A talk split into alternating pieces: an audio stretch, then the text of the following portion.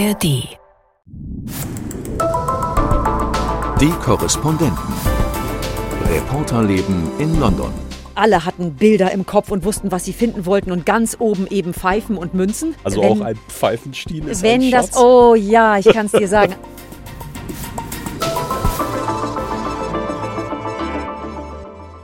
Herzlich willkommen zum Podcast Die Korrespondenten aus London mit Imke Köhler, Hallo? Sven Lohmann. Hallo. Mein Name ist Christoph Prössel. Ein kleines Gedankenspiel zum Auftakt. Stellen wir uns doch mal vor, dass ein Spitzenpolitiker der SPD oder der CDU eine eigene Talkshow-Sendung in einem privaten Fernsehsender hat. Dieser Politiker betreibt dort dann irgendwas zwischen politischem Talk und Trash und bekommt dafür dann 100.000 Euro ein Nebenverdienst sozusagen. Und stellen wir uns doch auch einmal vor, dass der Finanzminister Christian Lindner von zwei FDP-Abgeordneten interviewt wird. Störgefühl, finden wir das irgendwie komisch?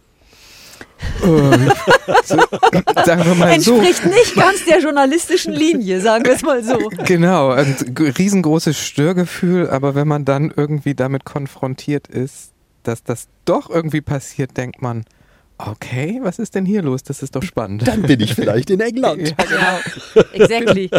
Findet hier statt im Vereinigten Königreich. Ich staune auch immer wieder. Darüber sprechen wir heute in unserer Sendung. Wir wollen aber auch reden über Imkes Zeitreise, ein Ausflug in die vergangenen Jahrhunderte, bei dem sie nasse Füße bekommen hat. Moment, Frau Köhler hatte Gummistiefel an. Gummistiefel an. Ich nehme Yes. alles zurück. Vorbereitet. Mehr verraten wir erst einmal nicht. Und ich möchte gerne starten mit einer Recherche, Sven, an der du gerade dran bist. Es geht um London, diese 10 Millionen Stadt, die sich immer weniger Menschen leisten können. Angesichts steigender Immobilienpreise, Lebenshaltungskosten, Familien ziehen weg. Das hat euch veranlasst, die Sache mal genauer anzuschauen. Erzähl uns ein bisschen. Genau, wir sind aufmerksam geworden, weil wir irgendwann eine Nachricht gelesen haben, dass eine Schule kurz vor Ostern plötzlich schließen musste und wir uns gar nicht vorstellen konnten, woran das denn eigentlich liegt. Vor allem jetzt so mitten im akademischen Jahr. Es wurde also nicht mal mehr bis zu den Sommerferien gewartet, sondern zack, die war zu. Und äh, dann sind wir darauf gestoßen, dass relativ viele Schulen in London ähm, unter Beobachtung sind, ob man sie vielleicht schließen muss und einige auch schon geschlossen worden sind und haben uns die Sache näher angesehen. Ich war gerade letzte Woche ähm, nicht weit von unserem Studio an einer Schule, die normalerweise 800 Plätze hat für für Kinder und am Nachmittag, wenn ich das jetzt mit der Schule von meinem Sohn vergleiche, da ist da immer ein, ein riesen Bohai, da kommen die Eltern, alle Kinder werden irgendwie abgeholt, sind irgendwie froh und da ist irgendwie sehr viel los und, und eine große Lautstärke und an dieser Schule waren genau zwei Eltern, die zwei Schüler noch abgeholt haben.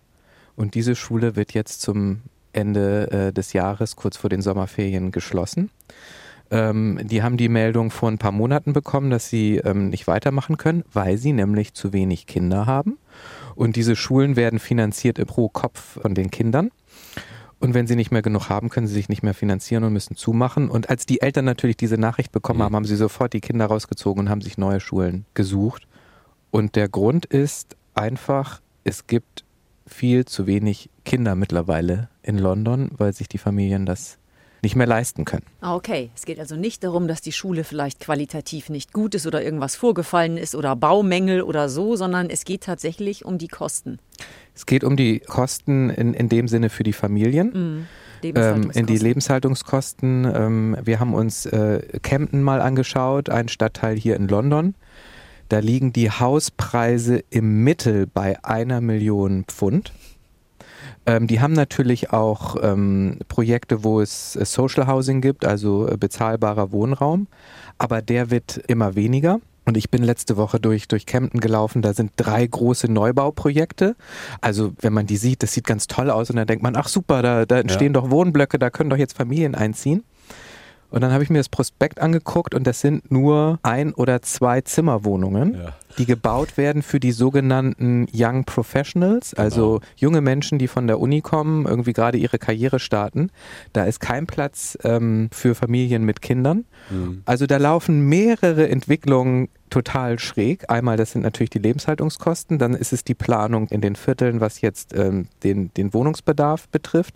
Dann ist es natürlich dieser unglaubliche Kapitalismus in London, der diese äh, Preise, die Wohnungspreise so nach oben schießen lässt. Und die Konsequenz ist, äh, dass diese Stadt immer weniger Kinder hat und ähm, es gab auch schon einen Artikel mit der Schlagzeile London verliert seine Kinder und äh, das ist das, was wir uns mal angucken wollten. Der deutsche Ansatz ist ja in so einem Moment zu fragen, was macht denn dann die Stadtverwaltung dagegen? Was macht die Politik dagegen? Ich habe ein bisschen den Eindruck, das ist noch gar nicht so in der nationalen Politik angekommen. Man redet immer über Leveling Up, also wie kriegen wir die Regionen wieder äh, gestärkt. Es gibt ja auch äh, beispielsweise Bestrebungen, äh, Wirtschaftsunternehmen eher wieder äh, in die Region zu bringen. Da gibt es ja auch gute Gründe für, aber irgendwie muss man sich ja dann auch die Frage stellen, was machen wir denn mit London? Man will ja nicht nur noch eine Finanzmetropole mit 35-jährigen äh, Berufstätigen, äh, die keine Kinder haben. Also die, ähm, das Council hat natürlich äh, Einfluss gerade bei den Baugenehmigungen, wenn diese Projekte genehmigt werden. Und eigentlich ist es auch die Regel, dass man sagt, okay, da ist jetzt jemand, ein Bauherr, der möchte ein, ein, ein Gebäude bauen, ein Komplex an Wohnhäusern zum Beispiel. Und dann wird er verpflichtet, da 50 Prozent bezahlbaren Wohnraum zu schaffen oder 30 Prozent bezahlbaren Wohnraum zu schaffen. Das Interessante aber ist in London, dass ähm, es dazu relativ selten kommt so, dass dann äh, die Bauherren doch eine relativ große Macht haben, zu sagen, pass mal auf, ja, wir haben das irgendwie mal vereinbart. Die Situation hat sich aber verändert. Ich kann dir jetzt nur noch 10% bezahlbaren Wohnraum anbieten. Es gibt sogar Beispiele, wo am Ende nicht eine einzige Wohnung äh, entstanden ist, obwohl die, es vereinbart, die, obwohl war. es vereinbart war. Mhm.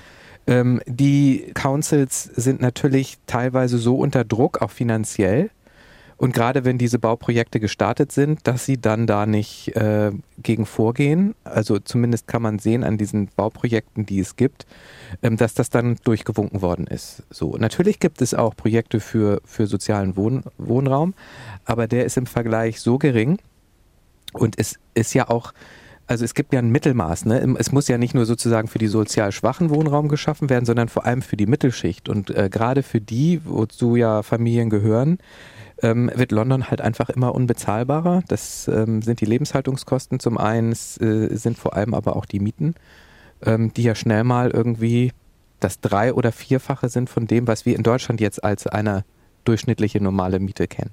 Wobei man ja auch sagen muss, die Briten kaufen viel öfter und viel mehr Haushalte können es sich leisten oder sehen es in ihrer Finanzplanung vor. Ist ja auch ein Teil der Altersvorsorge zu kaufen. Das ist schon wichtig. Deswegen auch dieser, dieser Preis, den du am Anfang genannt mhm. hattest. Mhm. Also klar, das ist viel Geld, aber das ist für viele eben auch Teil der, der Altersvorsorge. Habt ihr mit Familien sprechen können? Ja, wir haben äh, mit einer Mutter sprechen können, die bei dieser besagten Schule ihr, ihren äh, Sohn hatte und den dann auch relativ schnell ähm, aus der Schule rausgenommen hat, um, um einen Platz in einer anderen Schule zu finden, weil natürlich, klar, gab es dann plötzlich da einen Run. Und äh, sie wollte natürlich auch eine gute Schule für den, für den Sohn finden. Und ähm, die hat uns einfach halt auch erzählt, was das für, für Konsequenzen für dann so ein Kind hat. Ne? Plötzlich irgendwie ist der aus seinem äh, gewohnten Umfeld rausgerissen worden. Die Freunde waren dann plötzlich nicht mehr da. Der musste sich irgendwie komplett an, an neue Lehrer und ein neues Umfeld gewöhnen. Ähm, das ist, glaube ich, äh, ganz klar, dass dann auch die schulischen äh, Leistungen äh, erstmal leiden. Und ähm, das macht dann doch auch mehr mit so Kindern, wenn die so mittendrin rausgerissen werden, als man sich vielleicht vorstellen kann. Man denkt ja, ach cool, der hat eine neue Schule gefunden, ist ja alles gut. Aber ähm, die hat uns relativ eindrücklich erzählt, dass sie da auch ganz schön viel Zeit mit ihrem Sohn verbringen musste, um den an diese neue Schule, an das neue Umfeld und an die neuen Lehrer zu gewöhnen, die vielleicht ja auch mit ihren Klassen ganz andere Themen gemacht haben. Und mhm. ähm, ja, also da äh, passiert einiges dann auch. Ne? Das ist ja gar nicht nur London-spezifisch, dieses Thema, aber es fällt einfach auf, wie das in den größeren Städten so um sich greift. Ich kann mich noch erinnern, dass wir die Diskussion in München hatten. Sicherlich auf einem anderen Niveau als hier, aber wir hatten die Diskussion in München auch, bevor ich hier nach London gekommen bin, dass in München einfach Menschen gesagt haben, ich pendel, wer weiß wie lange am Tag, obwohl ich in München arbeite, aber mhm. ich kann mir da einfach nichts mit Garten für die Kinder mhm. leisten. Ja, ja, ich glaube noch einen Polizisten im Ohr zu haben, der das gesagt hat, der also ewig lang mit dem Zug morgens und abends unterwegs war, was dann ja auch verlorene Lebenszeit ist mhm. und auch verlorene Zeit für die Familie weil er sich aber in München selber nichts mehr leisten konnte. Und da musst du dich schon fragen, wo sich das hin entwickelt. Du musst ja auch Menschen mit einem normalen Einkommen in der Stadt halten können. Das kann ja nicht sein, dass nur noch die Superverdiener und hier in London die, die in der City arbeiten, Ja. äh, noch ein Traumapartment finanzieren können und der Rest pendelt rein und raus. Ja, oft die, die die Stadt am Laufen halten. Busfahrer, Genau. Polizisten, Genau. äh, Krankenschwestern etc. Na klar, genau. Wann läuft das Stück? Wo? Am 16., das ist der Sonntag im Europamagazin in der ARD. Fein. Imke, nun kommen wir zu deiner Zeitreise und lösen auf. Du warst mit Schatzsuchern unterwegs im Flussbett der Themse, wo sich alles findet. Vielleicht keine Schätze, aber doch tolle Fundstücke aus vergangenen Zeiten. Das sind Schätze, Christoph. See, das ist es genau. Das sind Schätze, jedenfalls. Also wenn, auch ein Pfeifenstiel ist wenn ein das, Schatz. oh ja, ich kann es dir sagen. Also wenn halbwegs das eigene Herz dafür schlägt und meins hat sehr dafür geschlagen. Ich dachte früher allerdings auch immer, dass ich Archäologin werden würde und ähm, es war absolut fantastisch, muss ich sagen. Ich war zunächst auf einer Ausstellung, wo diese Mudlarker, so nennen die sich, also die, die sich im Schlamm, wenn man so will, im Flussbett dreckig machen, wo die Mudlarker ausgestellt haben, was sie gefunden haben. Und ich kann nur sagen, das ist jaw-dropping, wirklich. Es Dann ist gib uns mal ein paar Beispiele. absolut fantastisch. wo Du denkst, ich will das auch finden. Und alle, die da waren, dachten, ich will das auch finden. Ähm, also man findet tatsächlich mit Glück Münzen. Und da waren einfach wundervolle Stücke dabei, wirklich. Also der Jason, mit dem ich gesprochen habe, der sagte, oh, schau mal hier. Und dann hat er die mir auch wirklich gezeigt und äh, auf die Hand gelegt und so. Eine Münze aus dem Jahr 1666. So, Wow. das war nicht irgendein Jahr, sondern das Jahr, als hier in London das große Feuer war, der große Brand. Und natürlich weiß er auch nicht mehr, als dass er jetzt diese Münze gefunden hat. Aber da geht ein solches Kopfkino los, weil er sagt, ja, vielleicht hat das einer auf der Flucht verloren, ja. Dieses wertvolle Stück und so. Und es ist einfach so, du, du siehst diese Fundstücke und du lernst so viel über die Geschichte der Stadt und du setzt dich damit auch plötzlich ganz neu auseinander. Was fast alle Sammler finden, sind Pfeifenstücke. Pfeifenstücke mit ganz langen Stielen, also ich würde schätzen so 15, 20 Zentimeter lange Stiele. Und dann lernst du, ja, die wurden früher gestopft, verkauft. Und das war eine Wegwerfware, so wie man heutzutage Zigarettenstummel findet, findet man hier also diese Pfeifen aus ähm, Keramik, dürfte das sein, oder ge gebrannter Lehm. Und das Interessante ist, du kannst an den Pfeifen dann aber auch letzten Endes das Jahrhundert festmachen oder sogar noch viel mehr. Also die Archäologe, mit der wir dann unterwegs waren, die konnte das wirklich bis auf ein Jahrzehnt genau bestimmen. Die waren am Anfang nämlich sehr klein, weil Tabak so unendlich teuer war, dass mir die Experten da gesagt haben, das war wie Gold zu rauchen. Ja, also es konnten sich wirklich nur die ganz, ganz Reichen leisten. Und dann wurde das irgendwann billiger, damit wird auch die Pfeifengröße größer. Und dann sind die Pubs auf die Idee gekommen, die haben die wohl verkauft und da wurde natürlich auch nicht nur getrunken, sondern geraucht. Wir machen Werbung auf diesen Pfeifen für uns. Und dann wurden die also quasi, na bedruckt kann man nicht sagen, sondern es wurde eingearbeitet, das jeweilige Logo des Pubs.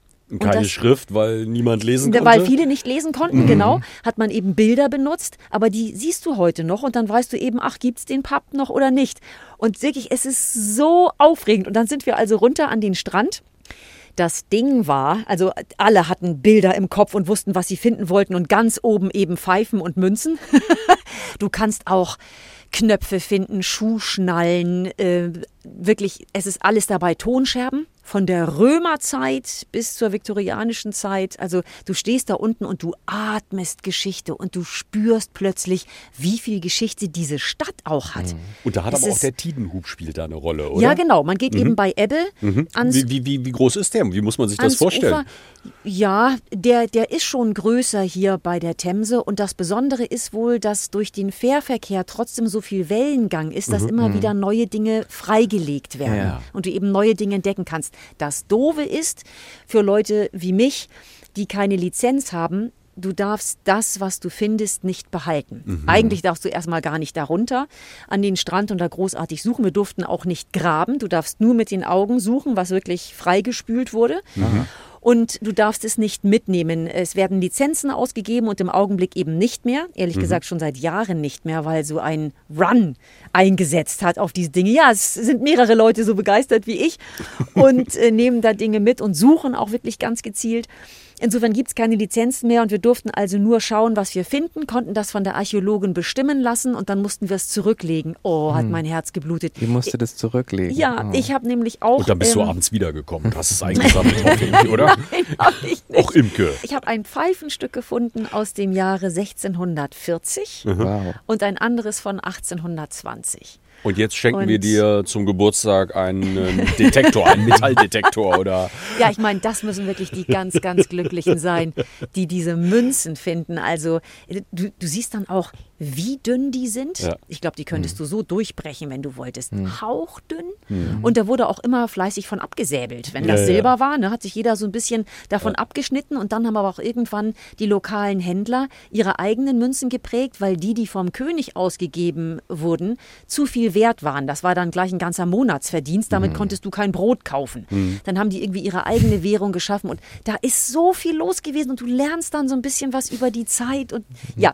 ich kann nur sagen, ich bin begeistert. Es hat Spaß gemacht. Die Füße sind trocken geblieben. Und ähm, wenn ich eine Lizenz hätte, würde ich sagen, tschüss Christoph.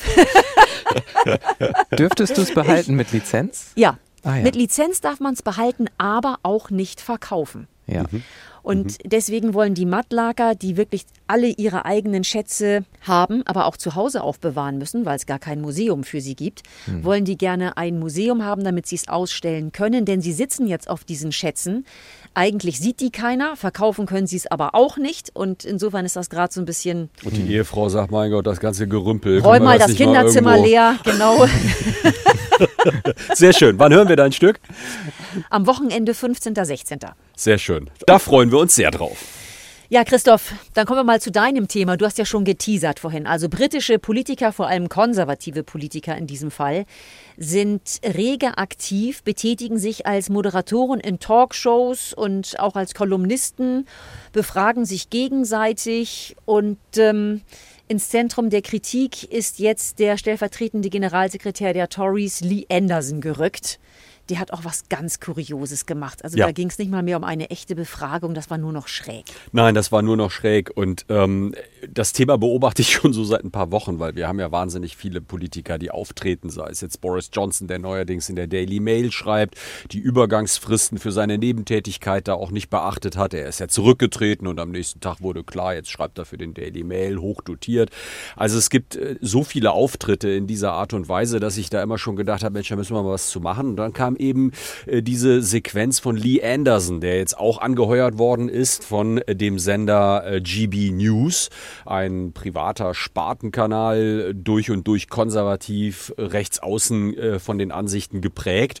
Und der hat eingeladen Michelle Dewberry. Und das ist auch eine Moderatorin, die eine Woche vorher aufgetreten war, als Katze verkleidet. Sie hatte also Katzenohren auf und äh, hatte sich an die Nase diese Schnurrenhaare gemalt und hat also dort berichtet, äh, dass sie sich jetzt als Katze fühle und hat Bezug genommen auf eine Studie, auf eine Berichterstattung in einer Zeitung. Und da sind Kinder befragt worden und die haben gesagt, ja, ich fühle mich halt auch schon mal als Dinosaurier oder als Katze. Das kann bei Kindern ja schon mal vorkommen. Und sie zog das Ganze aber in diese identitätspolitische Debatte rein und machte sich da so ein bisschen lustig drüber und hat die Frage gestellt, wo kann man denn hier jetzt noch die Linie ziehen? So, und dann war die Debatte genau da, wo diese konservativen Leute die gerne haben. Und Lee Anderson hat da irgendwie noch einen albernen Joke oben drauf gesetzt und hat gesagt, jetzt lade ich die ein und dann gucken wir mal, ob das wirklich eine Katze ist. Ich serviere ihr Katzenfutter. Ha, hi, ha, ha. Also auf diesem Level äh, des Humors ist man da schon angekommen. Sie hat dann da sich irgendwie rausgeredet, wollte keinen Deal mit ihm abmachen. Ja, aber das ist äh, politische ja, Unterhaltung, äh, Realität. Ich, ich weiß gar nicht, wie Nennen man das benennen Trash. soll. Das ist das Nennen wir es Trash. Nennen wir es Trash, genau. aber wirklich. Ja. Und es gibt ja noch mehr Beispiele. Also ich erinnere mich an Nadine Dorries, die ist noch Abgeordnete, war Kulturministerin. Da könnte man vielleicht ein gewisses Niveau erwarten. Die hat auch eine Sendung auf Talk TV und hatte nichts Besseres zu tun, als als erstes ihren Busenfreund Boris Johnson einzuladen. Ja, da befragt also eine Tory-Abgeordnete den Parteifreund, äh, den ehemaligen Premierminister. Also da kann man, glaube ich, ganz viel unabhängigen Journalismus erwarten, würde ich denken. Absolut, durch und durch. Die dann übrigens ja auch noch vorgeschlagen worden ist für einen Sitz im Oberhaus, bestens dotiert, wo man sich auch fragen muss, in was für einem Land äh, das eigentlich alles stattfindet. Nadine Dorries war ja diejenige, die erstmal, als Boris Johnson im letzten Jahr so unter Druck stand und wirklich ins Schlingern gekommen ist, ihm absolut den Rücken gestärkt hat. Da ist sie vor die Kameras getreten und war so wirklich Ja. die Boris Johnson-Unterstützerin und Verfechterin.